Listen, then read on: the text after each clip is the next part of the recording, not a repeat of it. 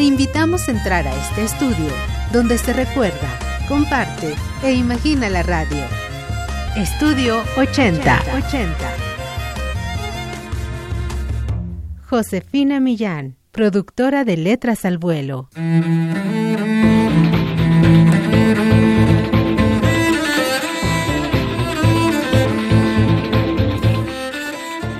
Letras al Vuelo, para ser exacta, nace el 7 de septiembre del 2010 como una iniciativa de Fernando Chamizo, en ese momento director de Radio UNAM, para reducir el tiempo de programas sobre libros.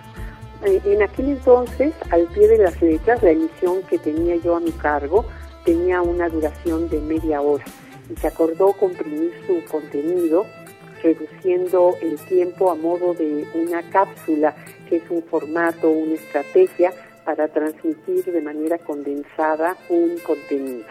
Claro, dependiendo de su extensión, puede ser la lectura de un poema, una reseña, la dramatización por profesionales de Radio UNAM de un cuento o un fragmento de novela. En el género que corresponda al material del libro que se quiere dar a conocer.